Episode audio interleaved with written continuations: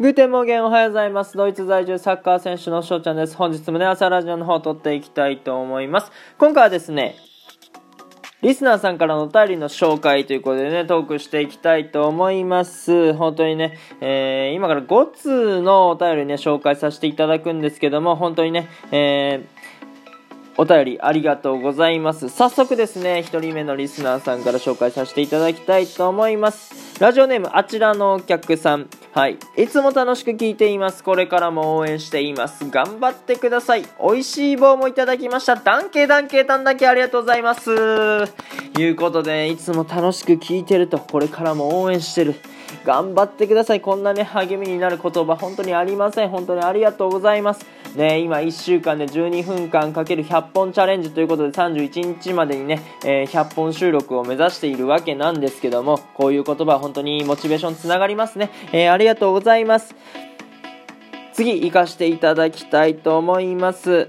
ラジオネームゆうげんさん、これトーカーさんですね。サッカー選手の課題、面白いです。反射的に足が出るんですね。自分はプログラミングの仕事を始めた時、足は怪我してもいいけど、手は絶対に怪我しちゃダメ。仕事できなくなるから、とね、言われたので逆なんだなーって思って聞いてました。そしてね、美味しい棒もいただきましてありがとうございます。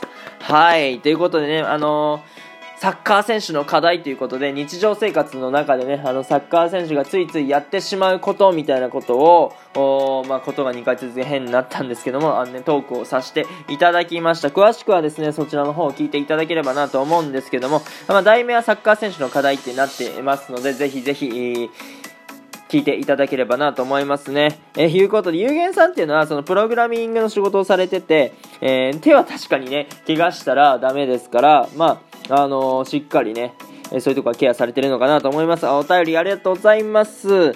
と言いましてもね、有限さんもう一個来てるんですよね。はい。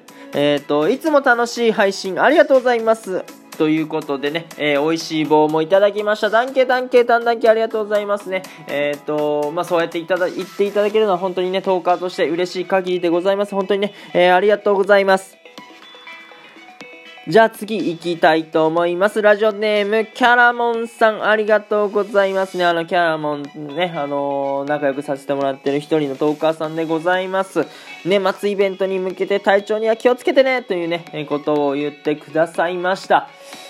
まあね、えっ、ー、と今、1週間で12分間100本チャレンジというものを31日までやってますけども、31日からね、また大晦日23時45分からですね、えー、やります。はい。えっ、と、なんだ、8時間半ライブをやりますね。えっ、と、8時15分までかな。